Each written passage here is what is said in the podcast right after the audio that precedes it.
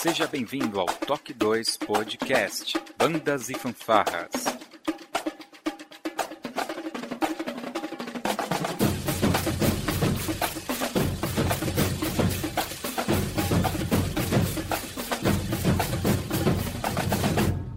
No ritmo da vida, na batida do coração. Bom dia, boa tarde, boa noite, sejam bem-vindos a mais um Toque 2 Podcast Bandas e Fanfarras no Ritmo da Vida na Batida do Coração, diretamente de Ribeirão Pires, São Paulo. Eu sou o Josi Slay e hoje, para falar sobre o movimento de bandas aqui na região Sudeste, está comigo aqui de São Paulo, capital, a maestrina Fabrícia Medeiros. Seja bem-vindo ao Toque 2. Muito obrigada, Josi Slay, é um prazer imenso. E nós conseguimos uma maestrina do Rio de Janeiro, diretamente de São Gonçalo, a maestrina Márcia Regina. Seja bem-vinda ao Toque 2. Olá, boa noite, bom dia, boa tarde, né? Obrigada pelo convite.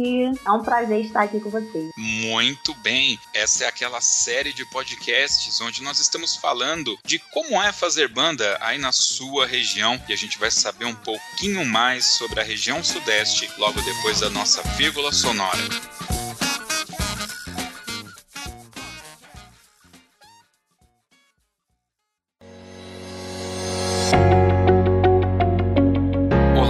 Amigos do Toque 2 Podcast. Hoje tem uma pergunta para você, percussionista. Você sabe reconhecer o som de uma marimba e a diferença entre xilofone e um vibrafone? Pois o pessoal da luz musical sabe e vai ensinar você não a apenas reconhecer o som, mas a construir seu próprio instrumento aí na sua casa. Através do canal do YouTube, você terá acesso a todo o processo de fabricação dos instrumentos de percussão sinfônica, com a qualidade profissional e tradição de mais de 10 anos da equipe Luz Musical. Vou deixar o link aqui no post deste podcast. Acesse agora, inscreva-se no canal e tenha acesso a um material exclusivo. Esta é a Luz Musical, marimba, vibratons e paixão pela música.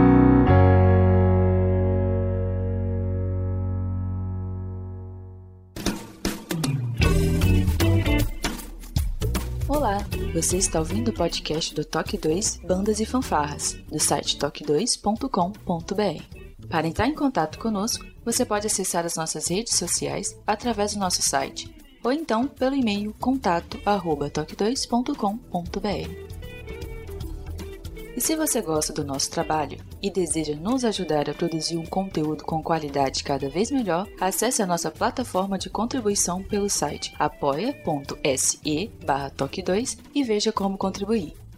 Este podcast tem o apoio cultural do Portal Brasil Sonoro. Clique, ouça e toque. Para ter acesso às partituras, visite o site brasilsonoro.com.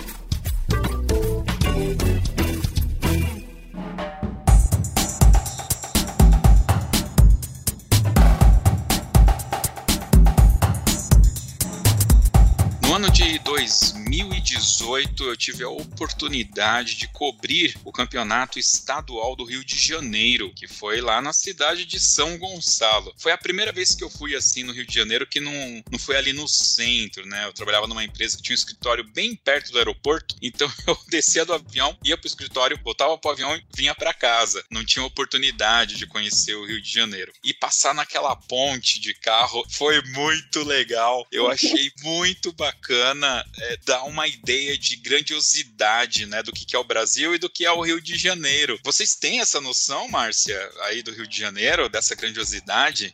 Sim, para quem viaja, sai bastante, até consegue ter, né? Mas para quem fica preso, não, não tem. Não tem essa noção.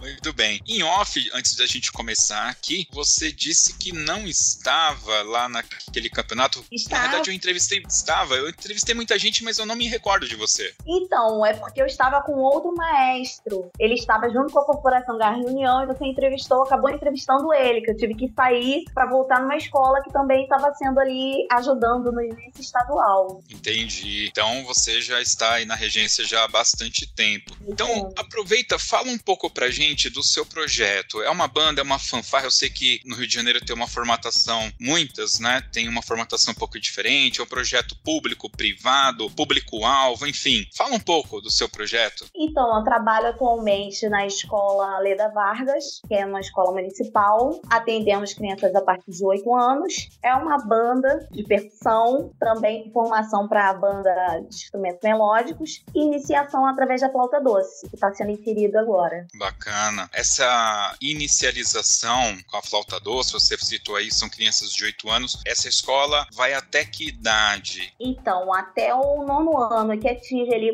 criança por volta de 16, 14, 16 anos. E aí a banda acaba sendo mesclada com todas essas idades, eles dão uma dividida? Sim, tem que, tem que dividir, tem que dar uma mescladinha, mas eu sempre tento colocar as crianças também, os menorzinhos de 8, 9 anos, para começar. Tem sempre alguns que já, já conseguem, tem a coordenação motora, então já dá para inserir. Nós fizemos um podcast, tá? Vai ter link aqui no post para os nossos ouvintes. Quem venceu o campeonato estadual do Rio de Janeiro? É bem esse o título mesmo, tá? E eu me lembro que ali a gente falou um pouco sobre essa questão das bandas de percussão, que é algo bem forte, né? Instrumentos melódicos. E, e ali teve várias visões do porquê que isso acabou acontecendo, né? Porque que o Rio de Janeiro tem essa modalidade. Na sua visão, o que, que aconteceu? Por que, que as bandas marciais não têm a mesma força que tem aqui em São Paulo? Aqui eu acredito que seja pelo, pelo custo-benefício, né?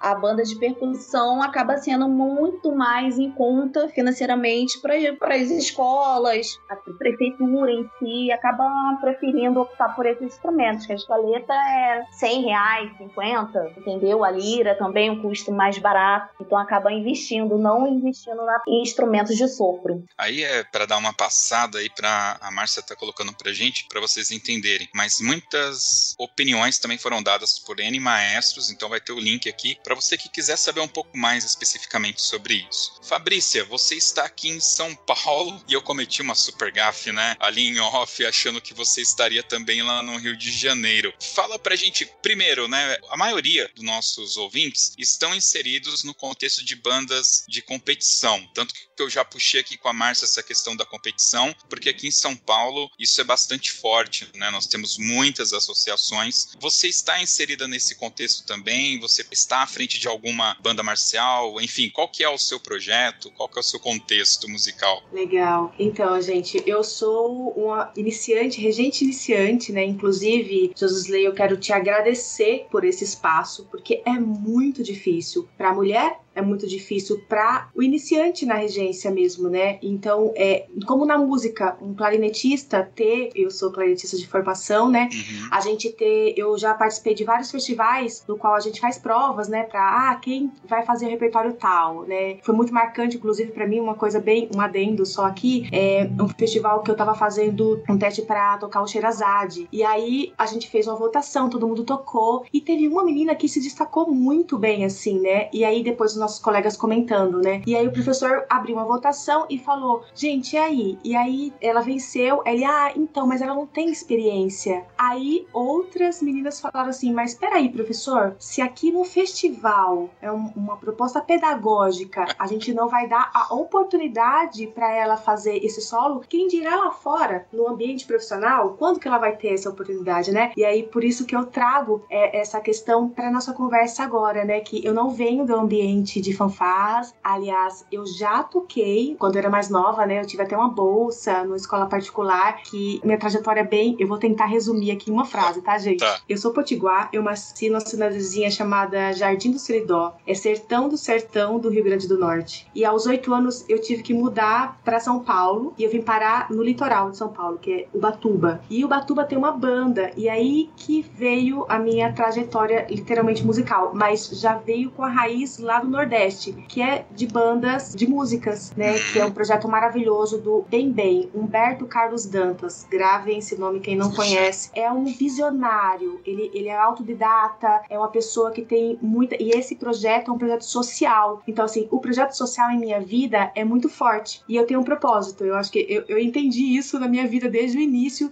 sem nem ao menos saber o que, que era propósito, né? Era um projetinho de gente. Eu falei assim: não, eu quero compartilhar, quero compartilhar, porque alguém um dia me ensinou a tocar clarinete. Isso é minha vida. Música é minha vida, né? E aí, enfim, desde então fiz graduação, né? Fui inserida nesse ambiente de bandas sinfônicas, bandas desde banda de coreto, que é, é o Batuba, que faz parte da minha formação, e o lugar que foi a minha formação profissional, que foi o Guri Santa Marcelina. Para quem não conhece, gente, é bom, é só dar uma bugada, né? Mas resumindo assim, o Guri é um programa de educação musical e inclusão sociocultural do governo do estado de São Paulo e da Secretaria de Cultura e Economia Criativa do, do estado, né? Atualmente, inclusive, gerido pela organização social Santa Marcelina Cultura. Então, eu faço questão de falar todas as letras porque eu sou totalmente grata a essa instituição na qual qual eu infelizmente tive que abandonar, tive que sair esse ano, mas não abandonei, não é essa palavra, é e sim um até logo, porque nossa vida é cheia de caminhos e ramificações diferentes, né? Eu acho que é, é assim, a gente cumpriu, não uma meta, né, mas assim, a gente cumpriu ali aquele destino um naquele ciclo. lugar, exato, um ciclo. Muito obrigada. Exatamente, esse ciclo foi e, e assim, a sair de portas abertas, né? E lá começou a minha história na regência, porque eu, assim, não tinha nenhuma pretensão, gente, nenhuma pretensão. Eu achava, inclusive, um ambiente muito. Porque, assim, o ambiente musical já é competitivo, né? Aí a classe já não. A classe de clarinete, eu falei assim, eu luto. Eu falei assim, gente, não vamos. Claro, a competição tem que ter, mas assim, vamos se falar, a gente é amigo. A gente não, não é uma coisa que, olha, se eu vou pegar meu material, as minhas coisas, a minha informação e vou guardar pra mim, gente, a gente morre, pelo amor de Deus. Pede os outros, sabe? Então, assim, é, infelizmente, eu não tô generalizando, pelo amor de Deus, mas a gente ainda tem essa essa, cultura do, né, do bairrismo, assim,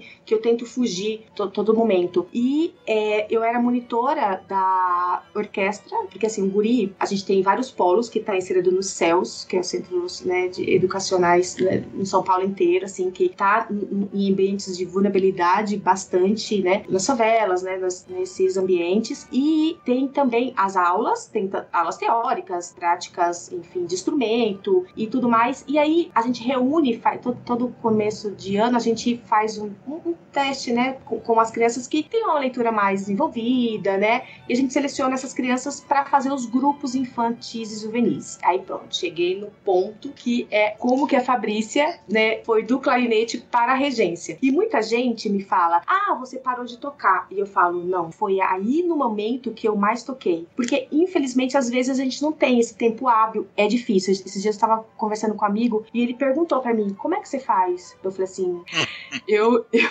eu me desdobro. E quando eu tô estudando uma partitura, eu toco também, né? Eu me gravo regendo e toco. Eu falo assim, nossa, que absurdo, o que que eu fiz? Né? Tipo, não fui clara. E, e assim cresce um estudo, né? E a regência veio daí, porque, enfim, sempre tinha que fazer uns ensaios de naipe. Aí uma oportunidade surgiu um dia de, ah, junta naipe de madeiras com percussão, violas. Eu falei assim, ah, beleza. Ah, não sei muita coisa de arcada ali, mas eu vou me virar. Ah, aí outro dia pintou um ensaio geral. Você quebra esse galho? Eu falei assim, não, peraí, gente. Eu falei pros meus chefes, né? Peraí. Uma coisa é eu aceitar ali fazer algo que tá mais ou menos a minha alçada. Outra coisa é eu me aventurar e sendo que nossas crianças e adolescentes não são bobinhos, né, gente? E aí eu, eu tava infringindo algo que não é do meu feitio. Que eu falo para as crianças, gente, estudar, chegar pronto, chegar com o texto, chegar com as notas debaixo do dedo. Que aqui sim a gente vai juntar, né? E aí eu, eu falei assim, não, não, eu não me permito isso. Eu não vou ser uma, né, tipo, uma, uma picareta, né? Literalmente, o linguajar mais, né, escroto, assim, desculpa. Mas, mas é isso. Eu acho que eu, eu, eu jamais vou me prestar a tocar algo que esteja ali no meu nível. Eu vou estudar bastante para isso, mas eu sei qual é o meu limite. Nós temos o nosso limite e tá tudo bem, né? Eu sempre defendo isso. enfim, só sei que meu chefe falou assim: não, mas tem, um, olha só, tem uma oportunidade, faz uma masterclass de, de regência. Aí eu falei assim: a chance está aí, né? A porta tá aberta, vou fazer. Pensando que eu ia mandar para é, essa masterclass com o Cláudio Cruz na EMESP, inclusive, tem todos os anos, gente. A minha turma era uma turma de três anos, mas eu agora, agora eu acho que eles vão reformular, inclusive inclusive, para quem, quem tem interesse. E é uma masterclass, assim, muito completa. Que e quando eu passei e eu pensava que eu ia ser ouvinte, quando eu gravei o vídeo, ah, não tenho muita, né? Eu não vou passar, eu sou iniciante, imagina se Cláudio Cruz vai me aprovar num negócio desse. Gente, aí aconteceu, eu fui aprovada. Aí eu tinha duas alternativas, ou desistir, que isso não é comigo, ou estudar pra caramba e, enfim, enfrentar isso, né? Acabou que eu fiz, concluí os três anos, assim, sobrevivi, eu falo assim, que sobrevivi esse maremoto, né? Porque era muita informação e eu fui imersa no universo da regência de orquestral, obviamente,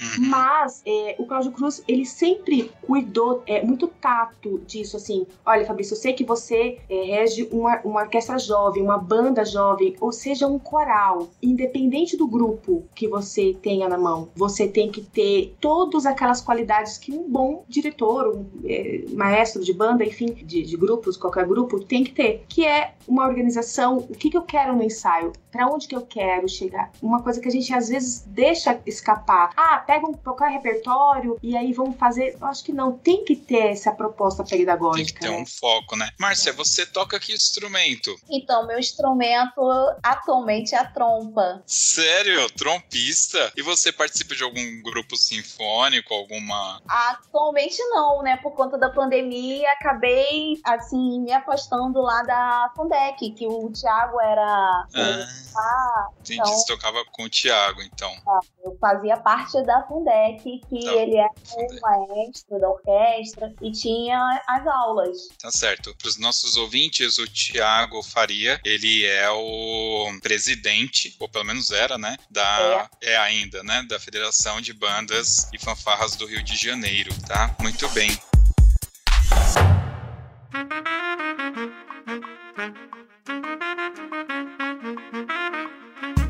Essa questão da regência, Márcia, como que você fez? A gente viu que a Fabrícia ela acabou sendo inserida ali meio que forçada e acabou tendo que estudar mesmo, né? Eu já adianto para você que eu sou maestro por maioria de votos, tá? Eu leio em clave de sol e em clave de fá, então eu sou maestro aqui na minha banda, né? Mas eu, eu prefiro não ser chamado assim porque eu sou um grande metrônomo humano, nada mais do que isso, né? E, e o seu contexto como que fica? Eu me julgo uma ainda iniciante, uma estudante. Sempre, né? É, eu comecei com o maestro Aloysio me incentivando. Sempre fui de bandas e fanfarras. Sempre gostei. E sempre quis ser maestrina. Caramba, que bacana. E sempre falava, eu vou ser maestrina, eu quero. Adorava a banda. Antes de, de, de entrar, eu via, ficava olhando assim, queria participar. Até o Alexandre Esmério, que também é da federação atualmente, deixar participar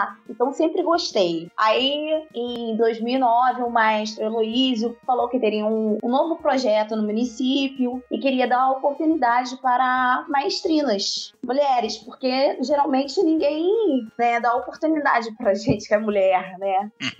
é instrumentista ou é coreógrafa, né? É. E resolveu dar a oportunidade e eu abracei. Tenho tentado seguir, assim, tentado estudar, na medida do possível possível para corresponder à confiança que me foi dada. Aqui em São Paulo, eu comecei a ter contato com bandas mais ou menos no ano de 89, né? Tipo ontem à tarde, né? É. Essa cutis aqui é, é porque eu sou bem cuidado, né? Que eu não corto cana, tá? É só isso. Então era normal, assim, eu comecei numa banda de igreja. Então ali as mulheres dominam os clarinetes, sax alto, flauta e tinha uma irmã, a irmã Sara, já falecida, que ela tocava o bumbo. Era bem interessante isso ela era bem alta, né? Então era, era, era bacana. Já na banda municipal, tinha mulheres na percussão, basicamente a mesma coisa, mas na percussão, um pouco ali se tocava além do partitura, né? Em outro contexto. Em banda marcial, aí é que eu comecei a ver mulheres tocando trompete, tocando trombone, mas ainda foi pouco. Quando eu vi isso realmente acontecer, foi na extinta banda marcial de Lira de Tatuí, que o naipe de trombones era inteiro de mulheres, né? Eram meninas, claro, né? Adolescentes, jovens. E era muito bonito de se ver todas elas com trança, né? Não que seja uma regra, mas era muito bonito, né? Porque é um traço feminino bastante interessante. Então era, era muito legal ver isso daí. Agora, a Maestrina Fabrícia, quando a gente pensa no contexto do projeto Santa Marcelina, que quem sabe um dia eu vou falar com a senhorita Santa Marcelina para ela me contar, né, como que funciona tudo, a entidade Santa Marcelina, eu acho que fica é, é um pouco mais plausível, mais tátil para a gente entender a magnitude do projeto, a quem ele se destina e tal. E é uma entidade privada que eventualmente se faz valer de alguma lei de incentivo, né, para prover os recursos para isso. No caso da Márcia, é, você está numa escola municipal. Existe é, esse projeto é um projeto com recursos financeiros da própria prefeitura de São Gonçalo ou é nível estadual? Como que é o projeto é, que você participa, o contexto desse projeto? Então, o projeto está retornando esse ano. Passamos aí uns quatro anos amargando no, no né,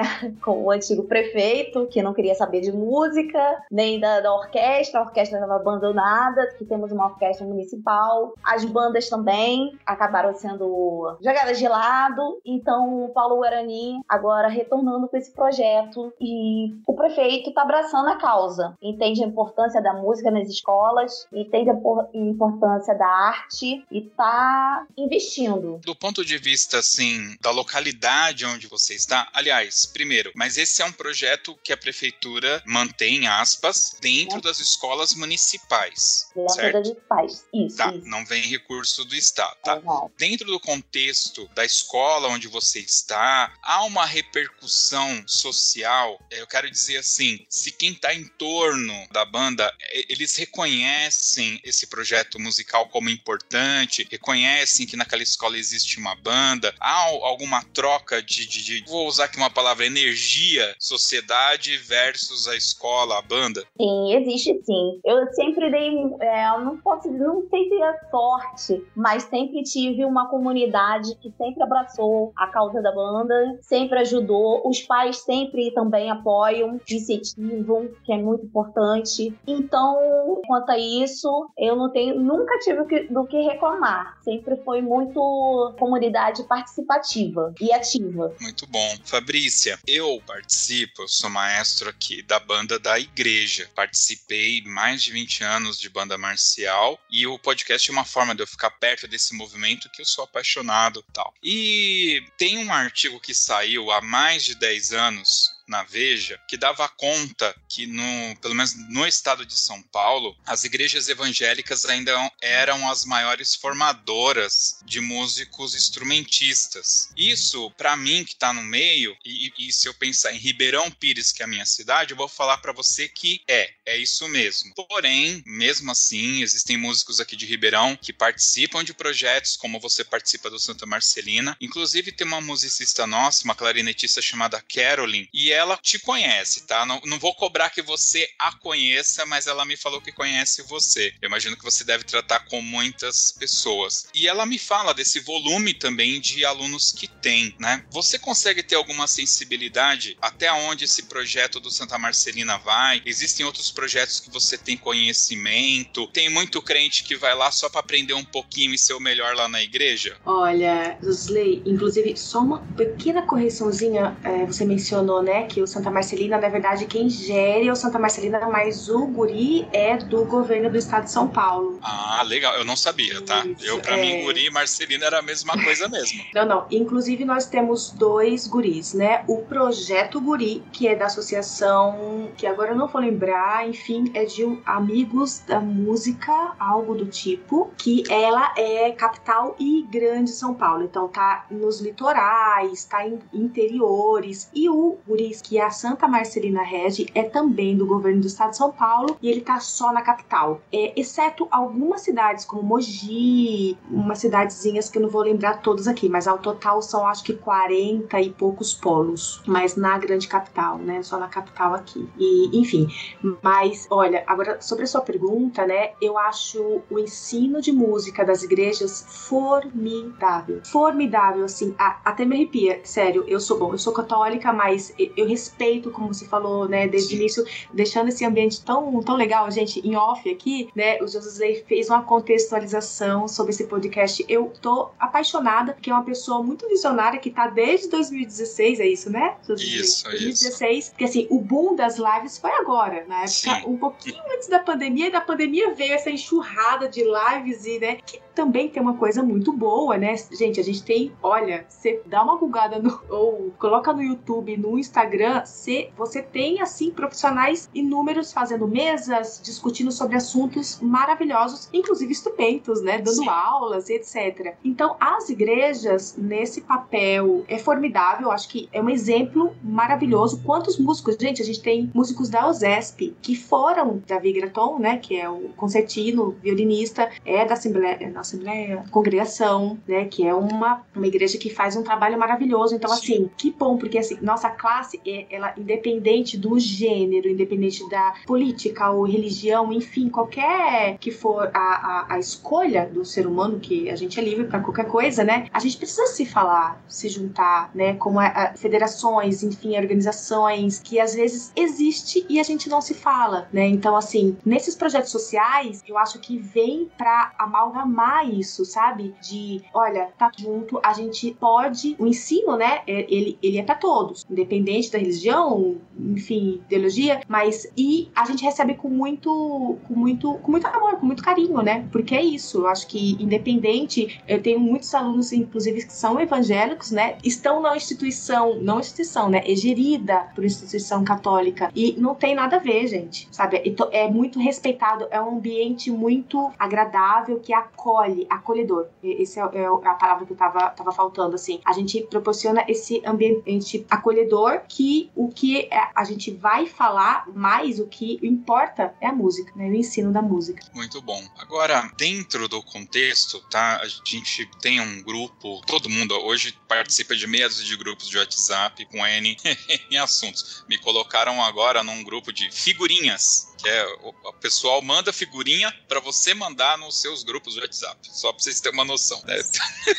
pois é. Então, e aí uma dessas discussões que sempre aparece, aliás, o, o grupo é interessante porque tem discussões que elas são randômicas. Elas somem e de tempo em tempo elas dão uma voltada. Uma dessas discussões que nós sempre temos é: banda é algo cultural, educacional, social, misto, e aí começa pessoal falar por causa das categorias que existem no meio e tal. E aí eu queria saber de vocês como vocês enxergam o que, que tem de cultura, o que, que tem de social, qual é a visão de vocês. Uma coisa eu sei que dependendo do contexto, né, onde está instalado o seu projeto, eventualmente ele realmente vai ter uma vertente única. Mas normalmente não é assim que acontece, né, Márcia? É, no meu caso é. É social, cultural e educacional. É tudo junto. Mas você percebe percebe que a banda ela entrega alguma coisa para a sociedade através dessas crianças que passam pelo projeto? Assim, é notório? É notório, sim. Tive, infelizmente, tive alguns alunos que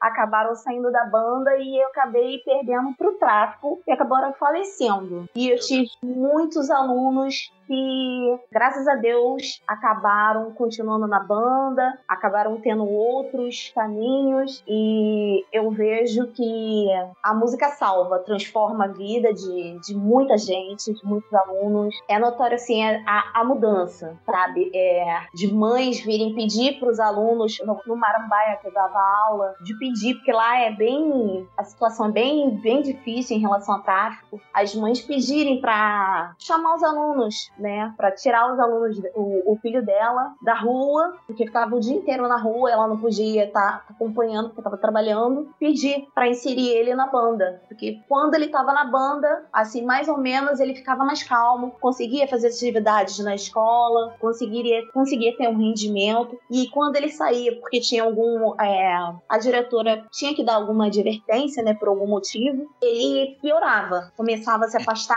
das aulas, a, começava a ter problemas dentro de casa, então a mãe vinha me pedir. Mas infelizmente a gente não, não consegue, né, dar conta de, de resolver tantos problemas dentro de uma comunidade. Como você está no Rio de Janeiro, eu não quero aqui que criar, enfim, né, uma imagem ruim, até porque a gente já. Tem as partes boas do Rio. Tem as partes boas. Mas assim, você tem aí, quando a gente fala de música, o Rio de Janeiro, nos últimos tempos, ele ficou bastante. Conhe... Ele é conhecido pelo carnaval, que entre São Paulo e Rio. Eu amo São Paulo, mas me desculpe, o carnaval do Rio é incrível, né? Tem grandes escolas de samba e tudo. Mas também ficou bastante conhecido na história mais recente por causa do funk, né? E aí eu sei que o funk ele vai ter várias categorias, tem o proibidão, aquela coisa toda. E dentro do seu contexto, você é atingida de alguma forma por essa cultura do funk, de alguma forma negativa, positiva? Você consegue agregar algum valor usando funk, enfim? Então, a criança, a primeira coisa que ela chega na banda é falando que ela quer tocar o, o, o funk da Ludmilla, que é, que é essas, essas coisas. Aí a gente tem que explicar, não, que existem outras músicas que ela tem que conhecer, que ela tem que, pelo menos, ouvir, né? Parar pra ouvir, pra ver se gosta. Como você pode experimentar uma verdura e dizer que você não gosta se você nunca nem provou? Então, eu tenho isso muito nas escolas, que a criança já, ah, não, não vou tocar isso não, tia. Tocar isso tia, eu, hein? Vamos tocar uma coisa agora atual, o funk que não sei o quê. Muitas das letras eu não conheço, eles que vêm me falar, me ensinam até os termos que são usados, né? Mas tem sim, o funk é bem latente aqui nas comunidades. Tudo bem, eu só quero deixar registrado que eu realmente não gosto de giló, tá? Eu experimentei e não dá. Não, Giló não vai. Giló não vai. Fabrícia, dentro do seu contexto, o que, que é a música? Ela é social, ela é cultural, ela é educacional? Você é tudo, né? Sim, sim, com certeza. É, é impossível, inclusive, eu acho que separar, independente seja no Guri Santa Marcelina ou em qualquer órgão é, onde estejamos, é, o ZESP, eu acho que é um misto, é, é essa mescla, né? Então a gente fala de uma fanfarra até não falando de meritocracia, não falando de bom e ruim, na, pelo uhum. contrário, gente, eu inclusive não sou dessa opinião. Quando o aluno inclusive vem com, ah, eu quero com esse desejo de eu quero funk, é a cultura que ele tá inserido. Gente, eu nunca na minha casa tinha ouvido música clássica. Então eu, quando fui inserida na, na música, o, ma, o maestro ou o meu professor, ele não enfiou com ela abaixo, né? E que, como né, ela tá falando que foi com todo, todo, todo jeito, olha, vamos lá, a gente tem outras, né, outros gêneros, uma gama, né? E só que comigo nas minhas aulas eu fui aprendendo como eu tava nessa nesse ambiente de alta vulnerabilidade, né, que é, é, é isso, gente. A gente não fala de um ser humano sem falar culturalmente, né, aonde ele vive. Imagina se você é uma criança é criada, tem filmes e filmes, é, inclusive de, de literatura pedagógica, né, falando disso, que os pais criaram uma, sei lá, uma floresta onde que não, não havia, né, não tinha é, sociedade perto, as crianças crescem de um jeito diferente. Então, assim, aonde que as crianças que hoje em dia você liga uma TV, tem funk tocando o tempo todo, peraí, vamos tocar um funk, é o funk que você quer, mas vamos fazer com a batida diferente, vamos, vamos colocar um funk com samba, com a música, com o MPB, sabe? Então, mesclar e mostrar essa gama, né, esse, esse, esse, multi, esse leque enorme que a gente tem. Inclusive, teve um maestro holandês, eu tava até procurando aqui, eu vou ficar devendo o nome do maestro holandês que veio pro guri. E sabe o que, que ele fez? A característica dele é que ele tinha uma orquestra de rua. Eles tocam em pé, tocam violino mesmo em pé, assim, a, os meninos vão com case assim nas costas e eles vão tocando música do mundo. Então tem desde Beethoven até o bonde do Tigrão. E aí ele veio com essa proposta aqui pro guri. A gente ficou assim, uau, né? Porque eu nunca, imagina, a gente tocou desde forró, umas coisas que a gente, um arranjo e arranjo que ele fez hein? E aí ele trouxe um quarteto de Amsterdã, é, de, de, um quinteto de clarinetes maravilhosos, assim, os clarinetistas maravilhosos, que inclusive eles vieram com dinheiro do bolso deles, assim, que ele falou, ah, Brasil, quero conhecer, né? E fizeram um programa maravilhoso com a gente. Gente, tinha assim, desde a quinta de, de Mahler até a Ludmilla, assim, sabe? Ou seja, mas tem uma proposta por trás disso. Por isso que, né, desde o começo eu, eu tava falando, né, qual, qual é o propósito de você fazer um repertório ou você querer inserir uma música clássica ou, enfim, uma, música de banda ou uma música de fanfarra X, né, ali para aquele, para aquelas crianças ou para aqueles, enfim, ser humano, né, que eu, eu, a gente fala muito de criança, mas é que também a gente esquece os idosos, né, que é uma outra, um, outro mundo completamente assim, às vezes distante também. No guri, eu cansava de ver o idoso, idoso, imagina, uma pessoa de, sei lá, 40, 30 anos chegando e falando assim: "Ah, não tem pra gente, não tem vaga pra gente", porque é só dos, dos 6 aos 18, né? Instrumento é dos 8, 9 ou 10 aos 18. Então, assim, é, é uma carência que a gente tem no nosso Brasilzão que é uma lástima, né? Então, assim, o cultural, né? É, o cultural, o social, eu tava falando e tem mais um. É, educacional. Educacional. Ele, ao meu ver, assim, na minha humilde opinião, eles estão muito entrelaçados. Não tem como separar. Tem umas bandas que eu gosto de citar, sempre quando a gente vai falar de funk, essas coisas, porque nesses últimos anos, não só o funk, mas também o sertanejo, eles passaram por transformações aonde a gente teve algumas letras, né, muito fracas, assim, com conteúdo de gosto duvidoso, tá? No mínimo, duvidoso. E aí você tem aqui em São Paulo a Facmol, por exemplo, é uma banda que ela se reinventou. Você conhece, Márcia, Facmol? Tem programa, a gente gravou com o maestro Wellington, e eles tocam, né, várias músicas populares e de raiz, né, aquele sertanejo de raiz. E é uma coisa fantástica. Então eles tiveram que fazer essa reinvenção e trouxeram esse, esse sertanejo que estava se perdendo. E no outro lado tem a Fama, que é a fanfarra de Atibaia, que eu adoro, que eu adoro esse nome Fama. Cara, que marketing, né? E inclusive uhum. eles, se não me falha, em 2020 eles foram tema de uma das escolas de samba aqui de São Paulo. Foram homenageados, foram no altas horas. Bom, vocês devem lembrar de um funk chamado Malandramente. Malandramente. Meu, quando eu escutei essa música, mas o oh, que música do inferno. E aí, eu fui assistir um campeonato em Caieiras, logo quando o Toque 2 surgiu. E eles fizeram uma saída de palanque tocando malandramente. Só que é o seguinte: o tema, né? A melodia tá lá. Com o trupetão. Só que toda a base que o cara colocou, a percussão, tudo que eles fizeram de arranjo, né? O Thiago Ibrahim e o Chinaglia, meu, aquilo foi muito da hora. E então no podcast eu até falei para eles, cara, quando eu escutei vocês tocando malandramente, eu falei, não, não é possível que os caras estão tocando esse lixo de música. Só que o arranjo deles é legal. Isso me remeteu quando eu comecei a tocar música. Vocês conhecem uma música chamada Sweet Caroline? Acho que é do Neil Young, eu não tenho certeza. Sweet Caroline, natara. Ela voltou muito forte naquela série Glee que eles cantavam. Bom, lá em 89 a banda municipal tocava Sweet Caroline, mas eu era um infante, eu vou lá saber quem é Neil Young, que, que... eu não conhecia, mas era muito da hora, tinha um barítono. Até hoje para mim a melhor versão de Sweet Caroline era a que eu tocava lá na banda, sacou? Então eu não peguei a letra, não sei o que, que o cara fala, eu sei que ele acha que a Caroline é um doce de pessoa.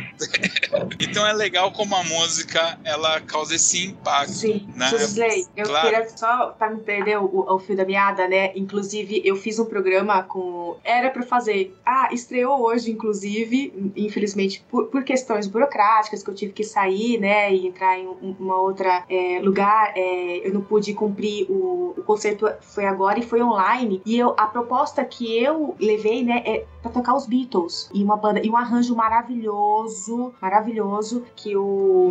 Ai, gente, agora me. Ó, esqueci do, do maestro Leonard, e é, eu até escrevi aqui no chat pra, pra gente não esquecer. E agora do. Ai, do flautista da banda, da extinta banda sinfônica, gente, eu já vou lembrar, tá, gente? Já vou lembrar. Mas enfim, ele fez um arranjo maravilhoso que soa super bem. E por que que eu trouxe, né, a, a canções dos Beatles, assim? Que a gente, claro, a gente sabe que nos Beatles é uma banda muito famosa, muito polêmica, inclusive, que tem até aquela Lucindes, que é, né, enfim, é, é, uh -huh. tem uma mensagem por trás, né, enfim, é subliminar, e eu nem sabia. Então, assim, às vezes a gente pesquisando e falar abertamente com os adolescentes. Imagina, esse não é mais tabu falar de drogas, não é mais tabu falar de sexo, né? Pelo contrário, a gente necessita falar, ó, para eles saberem que o que, que é abuso, o que, que não é abuso, até onde a, a, um outro pode ir, né, comigo, com o meu corpo, com o meu respeito, enfim enfim, com palavras, né? Porque a gente sabe que agressões e, e essa parte não é só sexual, e sim também verbal. Quantas vezes você já se viu mal porque uma pessoa foi rude? Imagina os mais antigos maestros de, de acabar com a pessoa, tipo, toca só você. Ah, você é ruim. Gente, pelo amor de Deus, uma,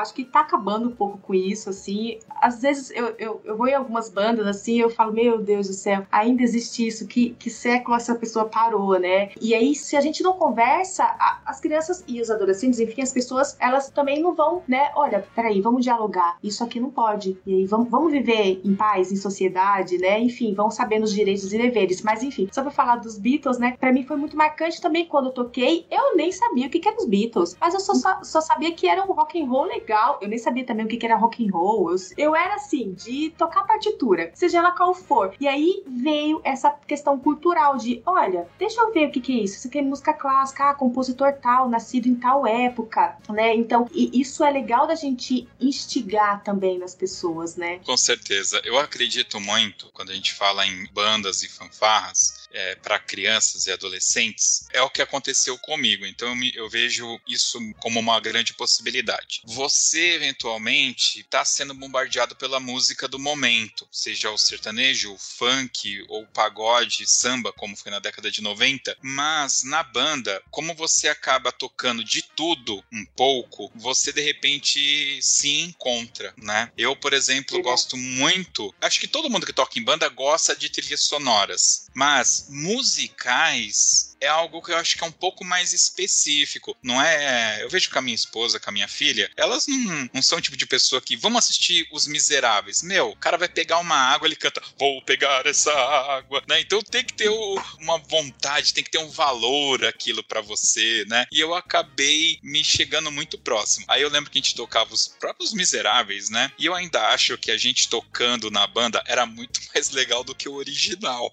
Quando eu fui ouvir o original, tá certo certo que tem uma ou outra música que realmente é fenomenal, mas aquele peso que a gente tinha, né? É, não tem lá. A música, eventualmente, a gente tocava até errado, né? Do ponto de vista da interpretação. Mas eu gostava da minha interpretação. Eu acho que a música ela pode criar isso. Agora,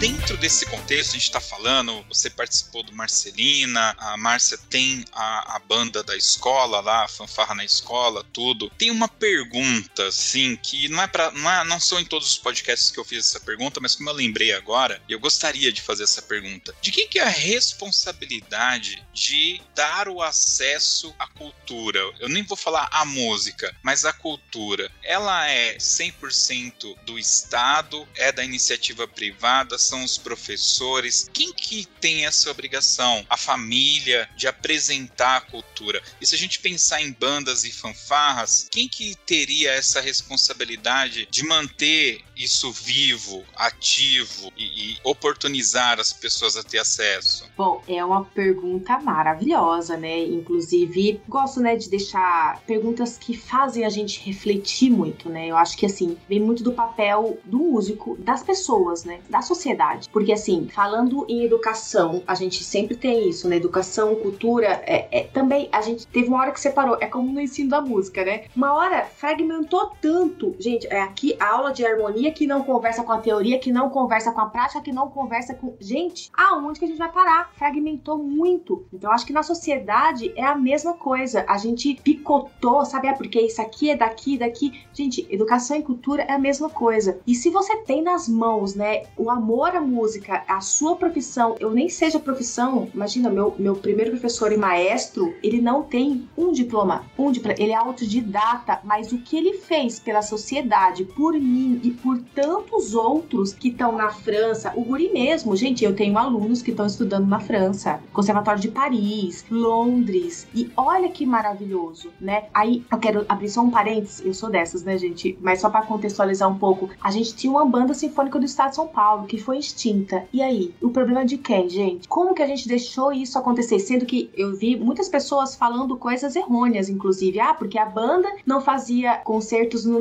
Gente, a banda fazia conteúdo didático didático. A banda fazia inúmeras coisas, sabe? Até de, de, de chamar alunos para tocar, pessoas, qualquer pessoa que, que tinha um instrumento, seja gaita, seja um tamborzinho, um chocalho, podia ir lá tocar numa última música que eles faziam no programa. Não sei se vocês lembram disso, mas tinha nos concertos da banda, eles é um programa que eles sempre colocavam uma música bem fácil assim, e as pessoas iam lá tocar junto, né? Então, assim, eu, eu fui uma dessas, né? Tipo, eu fui assim, um minuto de fama, assim, né? Fama no, no, no quesito de eu sinto, porque assim, eu acho que o ser humano é isso. A gente tem essas vontades. É como, a, às vezes, o maestro, né? A gente tem uma ideologia de que, ah, não, o maestro é o cara que vai ganhar sei lá quantos milhões de reais e o músico, coitado, ralé, que não tem nem dinheiro para comprar sua, seu próprio instrumento, ferramenta de trabalho. Eu sou totalmente, assim, gente, eu sou, eu sou muito diferente, assim, eu, eu falo com meus amigos, né? Porque eu sou musicista e eu vejo quantas coisas não funcionam porque as pessoas querem esse glamour de, ah, porque uma coisa, glamour é um cara Sara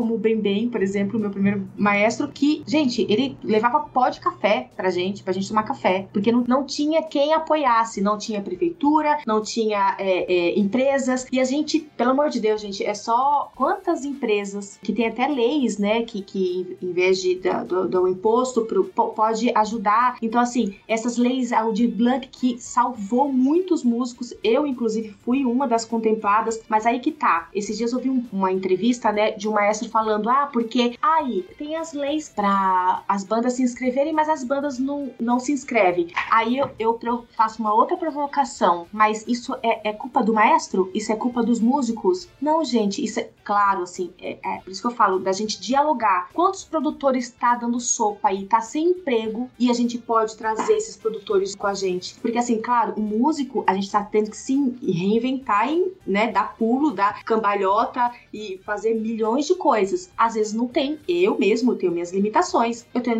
minhas limitações como musicista. Quem dirá como youtuber, como blogueira, tem uma hora que não vai dar conta. Então, ramifica. Olha, fulana, eu sei que você é produtora. Vamos fazer um projeto junto comigo. Eu tenho uma banda, eu tenho o, os músicos junta, né? Então você dá a oportunidade de emprego para também outras pessoas, né? Então eu vejo isso, essa sua pergunta, Josley, como um, uma coisa global. É bem grande mesmo muito grande. E assim, é sim das nossas políticas públicas, é sim. Tem lei, gente, né? Que, inclusive, que, que, que, que fala que as escolas precisam. E aí que tá. A gente tem muitos músicos profissionais, só que a nossa base era para ser das escolas, esses professores, né? Um trabalho belíssimo que a OSESP faz, que música na Sala São Paulo, para crianças. Eu regi um programa da Orquestra Jovem do Estado de São Paulo, né? Tive essa imensa prazer e honra, oportunidade de ver a Sala São Paulo lotada de crianças e adolescentes, gente. E assim, eles vibrando, tipo, e curiosos, sabe? Aquele silêncio absoluto que às vezes a gente pensa, ah, é pra criança, a criança vai fazer algazarra. Não, ali tá sendo um,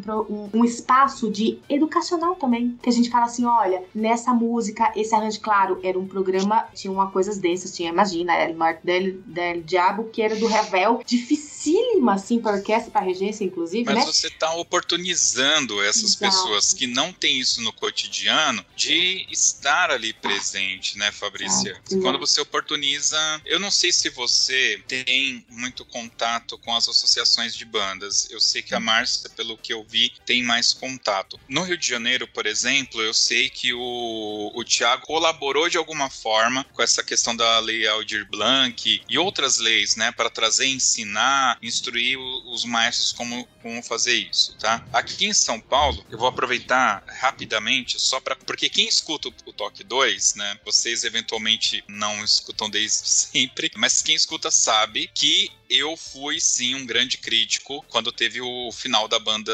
sinfônica do estado, tá? E o meu exemplo foi muito simples. É, eu participo de bandas e fanfarras, como eu falei para vocês, desde o final da década de 80 início de 90, e eu nunca tinha visto a banda sinfônica se apresentar no vão do MASP, nunca. E naquela última semana ali, quando eles estavam para encerrar as atividades, eles não saíam de lá. E aí, você falou em algum momento sobre elitizar o maestro maestro. Eu penso, uma visão crítica que eu tenho, tá? E eu não quero fazer frente a nada. É só assim.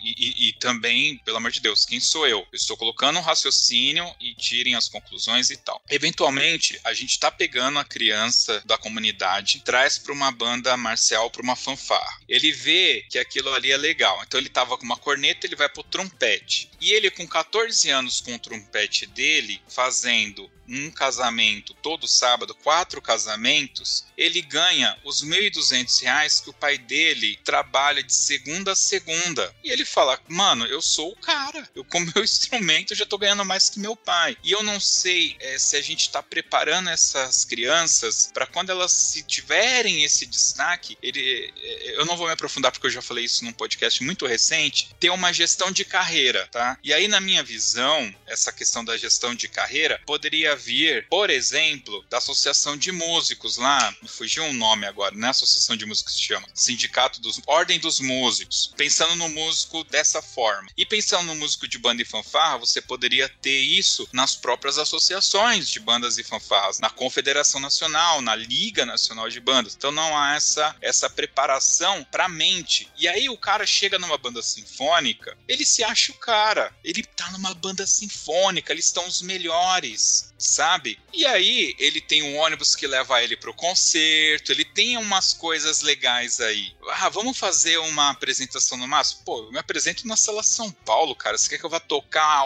o ar livre, né? Eventualmente ele renega a banda marcial e a fanfarra que ele tocava, e hoje ele vai lá para fazer cachê, né? E paga caro pro cara ir lá fazer um solo que ninguém mais faz e tal. Então tem esse contexto. Então, só para justificar eventualmente, a minha crítica foi essa postura. É claro que eu não queria que a banda sinfônica do estado de São Paulo, que era a melhor do Brasil, e se não era, eu lamento, eu acho, para mim era, tá? Até porque fazia um repertório que eu gostava pra caramba. É. O músico, ele nunca tirou um dinheiro do bolso, nunca parou o carro dele ali nas ruas adjacentes e levou um, um tímpano na mão para fazer um concerto embaixo do vão do MASP. Mas agora que ele não vai ter mais a banda, ele vai fazer isso porque ele quer que a sociedade aceite a banda dele. E foi por isso que eu perguntei no início se o projeto da Márcia era reconhecido. O projeto Guri, eu entendo que é reconhecido. Ele me atinge diretamente, ele chega até mim. Os materiais didáticos do Guri chegam até mim via WhatsApp, via isso, via aquilo. E quando não tinha internet do jeito que era, eu já sabia que existia o Guri, porque estava na mídia, enfim, né? Então, por isso que eu fiz essa pergunta. A banda sinfônica, é, ela para mim, ela serviu como um exemplo, porque se não me engano foi ano passado, foi a orquestra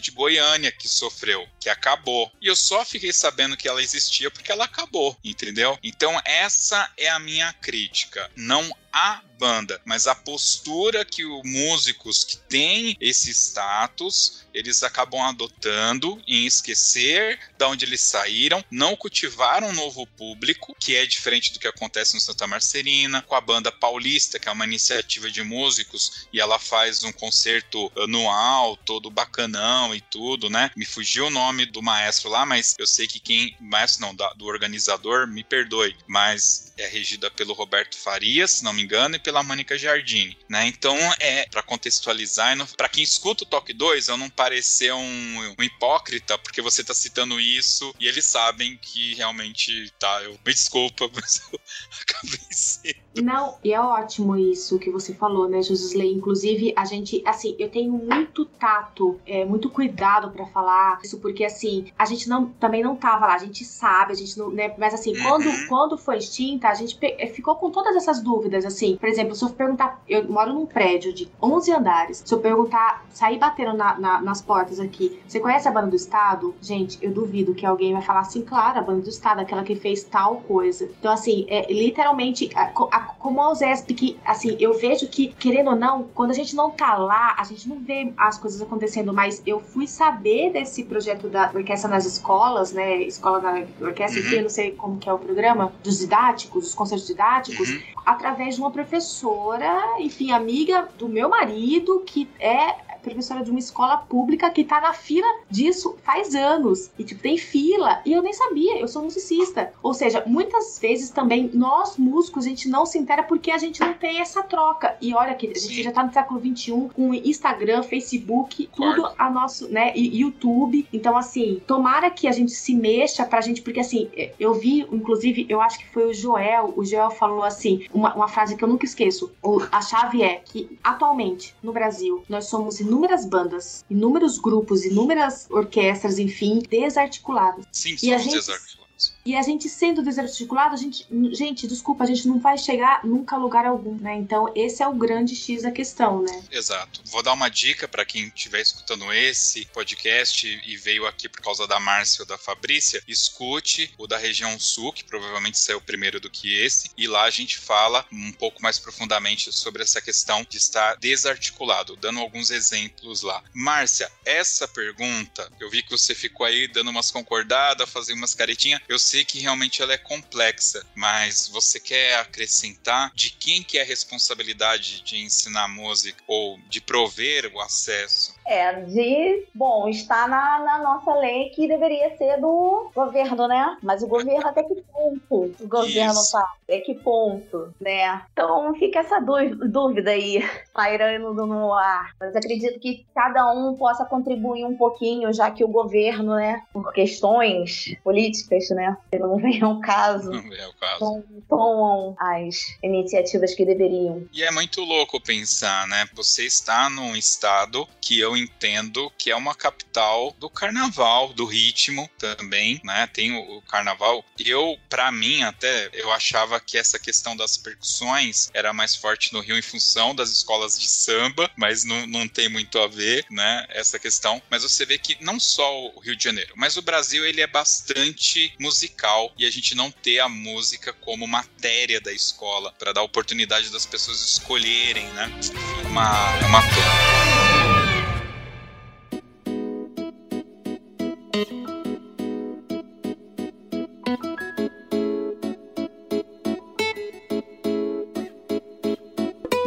Eu queria desde já agradecer vocês pela essa oportunidade. É muito bacana e eu tô muito feliz de estar tá falando com vocês, porque as maestrinas que a gente costuma chamar são da região sudeste? São, mas são todas muito amigas nossas e elas eh, já, já são de casa. E a gente conseguiu trazer vocês que nunca participaram aqui com a gente. Então traz um novo olhar, né? Uma, uma forma diferente de ver as coisas e faz a gente pensar. A Fabrícia, Márcia, vocês trouxeram muita coisa coisa que eu certamente vou trazer para o meu repertório, né? E vou agregar isso e vou fomentar aqui comigo. Normalmente, quando a gente chega nessa parte aqui meio que final, eu abro a oportunidade para vocês falarem um pouco mais, falar alguma coisa que não foi dita e que vocês acreditam que é importante, fazer um agradecimento. Certamente tem aquela pessoa importante que estava esperando vocês para tomar vinho, uma cerveja um suco, e vocês não foram para ficar batendo esse papo sobre banda que a família não aguenta mais mais. Então, por favor,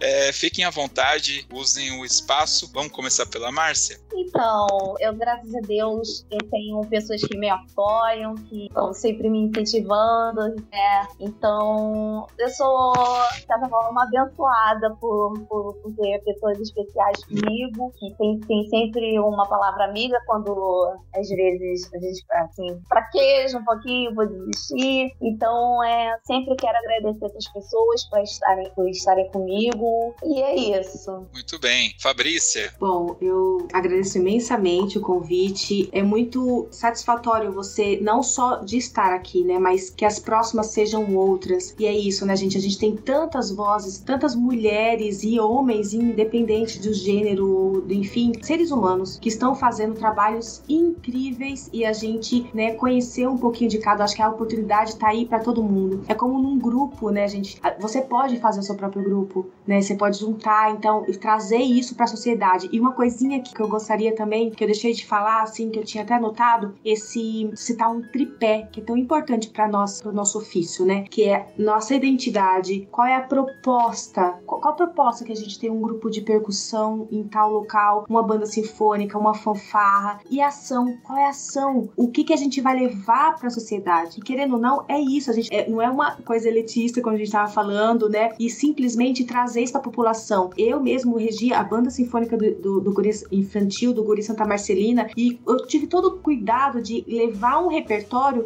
que conversasse com as crianças e com a sociedade, né? Porque aquele pai, aquela mãe, ou o amiguinho, ou o colega fosse lá assistir e fosse o concerto para eles, entende? Então, claro, eu não tô falando que sempre a gente vai ter que tocar o trilha sonora do filme X ou o repertório Y, não. Dá pra gente mesclar, né? As possibilidades são inúmeras e a gente sair daquele, né, daquela coisinha de gente ficar tocando que nem um robozinho, é de fazer e trazer movimentação, trazer o público também pra gente. Quando que a gente vai num concerto, a gente interage com o público, gente. Isso é tão fácil de fazer, basta a gente ter vontade, criatividade e dar um trabalho. Olha, eu falo por vocês, mas dá um trabalho do caramba.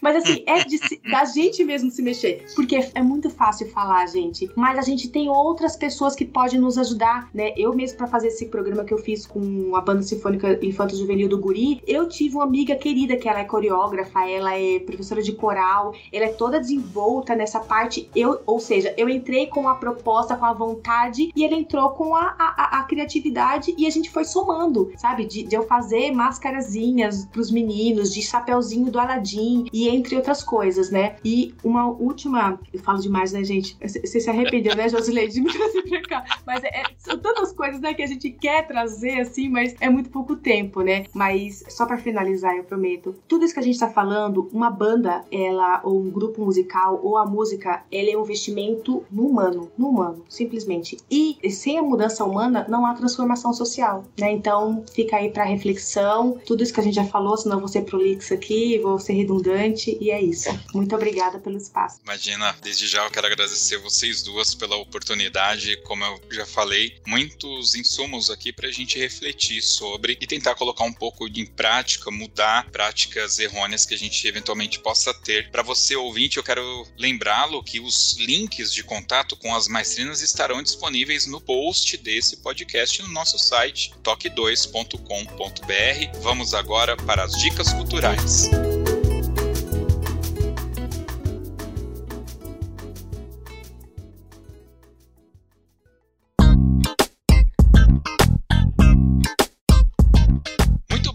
As dicas culturais é aquele momento que as nossas convidadas vão dar uma dica aí de um filme, de uma série, de um livro, de um sabor de pizza, não sei, vale qualquer coisa. Vamos lá, vocês estão prontas aí? Já selecionaram? Vamos começar com a Márcia. Então, a minha dica é de um filme que eu amei, é, já vi umas três vezes, que é Antônio, uma sinfonia, que eu não vou dar spoiler pra vocês. Vai lá assistir hoje. Muito bem, tá na Netflix, eu acho. Me indicaram esse filme. Muito, muito, muito bem. Fabrícia, qual que é a sua dica cultural? Ai, amei, gente. Assistam. É maravilhoso. Inclusive para maestrinas, músicos e, e, e, afins, né? Bom, gente, eu separei duas, né? É, a primeira é Funarte, né? Para quem não conhece, né? Essa Fundação Nacional de Artes e, e uma fundação do governo, né? Nosso governo brasileiro, é, ligado ao Ministério da Cidadania e tal. É, eles têm um, um painel, assim, com partituras e agora no YouTube também você pode ver várias iniciativas a, a, a, do Sinos também, né, que é o Sistema Nacional de... Eu só, só não lembro a, como que chama, agora me fugiu da... Não sei se é de... Ah, de, acho que é de orquestras, enfim, depois você coloca aí no... Pode colocar também no, na descrição, né, que agora me fugiu da, uhum. da cabeça, e que a gente encontra muito material. Às vezes a gente fica assim, né, ah, gente, material pra banda, e aí é, a grade, né, porque a gente, vocês, qualquer grupo grupo e dá pra gente fazer arranjos. Então, ah, eu quero um compositor X, que eu quero citar dois, inclusive um holandês e um americano, mas por isso que eu citei a Funarte. A gente tem muito compositor, muitos compositores e compositoras brasileiras, é, não só compositores, mas arranjadores. Porque às vezes é isso, né? A gente, eu, por exemplo, sou um zero à esquerda para fazer arranjo ou música. Gente, não, na, na próxima vida, eu, e, se, se tiver, sabe? Porque, e sei lá, mas, é, porque, né, dou conta de, de reger, imagina de fazer uma música, né? Que eu acho sensacional, mas não tenho tempo. E às vezes a gente tem essas pessoas ao nosso alcance e a gente, né, não se articula com essas pessoas. E dois, é, e aí falando, né, deixando um pouquinho do Brasil, porque é, é sempre bom e importante a gente dar é, atenção e importância para nossa música brasileira, mas tem muitas coisas de fora também muito, muito bacana, gente, que são esses dois é, compositores que eu vou listar para vocês, o Andrew Boysen, que é um americano, ele é vivo, né, que a gente tem essa dificuldade, eu tenho uma dificuldade, né, de achar composições bonitas, fáceis, gente, assim, tem de grade 0,5, 0,20, sabe, assim, grades fáceis, mas assim, aquelas grades é, que a, a criança ou enfim o adulto, a pessoa consegue tocar dentro do nível dela sem, sabe, ser discrepante do nível dela e que você tem uma, uma progressão bacana, assim, falando da, da questão pedagógica, porque eu sempre vou nesse ponto, né? A gente tem muito material, mas às vezes a gente escolhe arranjos, ah, a minha banda não é boa, a minha banda não tá. Às vezes é o repertório que você tá escolhendo, é o nível desse repertório que não tá adequado ali no momento para aquele grupo, né? Sim. Então, o Andrew Boysen, vou de, de, deixar depois os nomes, o Josley vai colocar aqui para vocês, tá? É, inclusive, ele é um professor do, do, do, departamento de música lá da, da universidade que ele dá aula, assim, regente de banda, compositor. É maravilhoso, assim, ele tem composições maravilhosas. E o Jacob Dehan, Jacob, Jacob Dehan, também que é um compositor contemporâneo e maravilhoso holandês, que escreve músicas assim, gente, que são lindas, soam muito bem, dá uma pesquisada e essa é a minha dica. muito bem, vai ter link aqui no post para as dicas das maestrinas. E a minha dica cultural, eu vou mudar aqui. Eu tinha pensado numa coisa, mas vou mudar. Eu não sei, na realidade, se eu já dei essa dica cultural aqui. É o filme chamado Yesterday. Ele está disponível no Prime Video. E o que que acontece? Isso está no trailer, tá, pessoal? Tem um cataclismo cataclisma, um evento mundial, e durante alguns segundos, né, se apagam todas as luzes do planeta, e um rapaz, um rapaz toca violão, somente ele se lembra que os Beatles existem, ou melhor, que existiram, né? E aí ele passa a fazer sucesso cantando as músicas dos Beatles, né? E aí, cara, assim, eu, eu vou falar para vocês, poderia ser um filme muito melhor do que ele é, tá? Ele não é o, o filme que eu queria ver, mas eu, eu achei um filme bem singelo, vale muito a pena assistir e, e eles pegam muito nessa questão do, do, do fato de é, o mundo ser mais triste por não existir os Beatles. E aí vai só mais dois spoilers: não existe o cigarro e não existe a Coca-Cola. E é muito engraçado uma piada quando a mãe dele dá uma Pepsi e ele fala: Mãe, não pode ser uma Coca, porque a gente tá acostumado, né? Pode ser Pepsi. E ele faz o contrário, não pode ser uma Coca e a mãe dele faz uma careta. Hã? O quê? Tipo, aí ele vai lá e, e percebe que não existe, que a Coca-Cola também não existe, tá? Vai esses spoilers porque vale muito a pena assistir, só pra vocês terem uma noção da profundidade do filme. É bem bacana. E é isso! Vamos agora então para o Toca na Pista. Na Pista, para vocês que estão participando aqui pela primeira vez, é uma referência direta às bandas que nos campeonatos se apresentam na pista, né, na rua, né? E nesse momento vocês têm que escolher uma música, mas tem que ser uma música do coração pra gente poder tocar aqui no final. Como vocês são duas, a gente vai colocar um trecho de uma música, depois o trecho, tá, da outra música. Eu quero saber o nome da música, quero saber o porquê vocês estão escolhendo essa música. E para tranquilizar os corações, não precisa ser exatamente uma música é, é, de banda e fanfarra. Pode ser Piranha do Alípio Pinheiro, por exemplo, né? Porque Piranha é um bicho voraz do Rio São Francisco, né? E vocês estão rindo porque vocês conhecem essa música, hein? Meu Deus do céu. Então tá bom. Quem primeiro? Par, ímpar? Vai lá, Márcia. Então, eu vou escolher uma música que é a do Jota Quest, banda que eu gosto muito, que é Dias Melhores. Que é o que acho que todo mundo quer, né? Que essa pandemia acabe, que venham dias melhores para todos nós, né? Acho que tem tudo a ver com, com esse momento. Muito bem, dias melhores. Boa escolha. Fabrícia? Ai, gente, isso é um problema para mim. Olha, escolher. Eu sou uma pessoa que, se eu pudesse, eu escolhia vários, entendeu? É uma pergunta bem complexa. Eu sofro para falar e escolher uma. Mas uma, uma música, eu vou fugir bastante, eu vou lá pra é uma peça que eu tô estudando estudando na regência, inclusive, é, que eu já estudei no clarinete, nunca tive a oportunidade de tocá-la, que é o concerto para uh, orquestra de cordas, harpa e clarinete do Aaron Copland. Gente, isso é uma, olha, coisa mais maravilhosa do mundo. E também, uma coisa bem distante, assim, o concerto de violino para Tchaikovsky também. Para mim, são duas peças, assim, que moram no meu coração. É, é de uma poesia, de uma potência, uma magnitude imensa. Como que duas pessoas puderam fazer obras tão lindas, e é isso. Caramba, ali pro Pinheiro ficou até triste agora, viu? Tá certo, tá certo. Muito bem, mais uma vez, Fabrícia, muito obrigado por disponibilizar esse tempo aqui para bater esse papo bacana com a gente. Márcia, muito obrigado de verdade. Poder aí bater um papo com alguém do Rio de Janeiro. Finalmente, Rio de Janeiro, é nós. Muito bom. E para você ouvinte que chegou até aqui, quero lembrá-lo que para ouvir este e outros podcasts do Toque 2, você pode acessar o nosso site toque2.com.br ou nos procurem lá no Spotify. E claro, não esqueça de nos seguir lá no Instagram. Tá sendo a rede social que a gente mais tem utilizado. Vai lá, comenta que eu sempre estou respondendo por lá. É isso aí, até o próximo Toque 2. Valeu! Vivemos esperando dias melhores.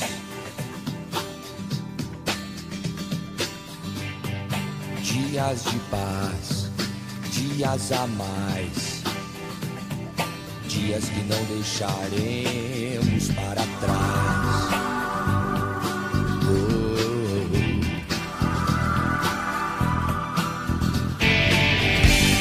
Vivemos esperando o dia em que seremos melhores, melhores do amor.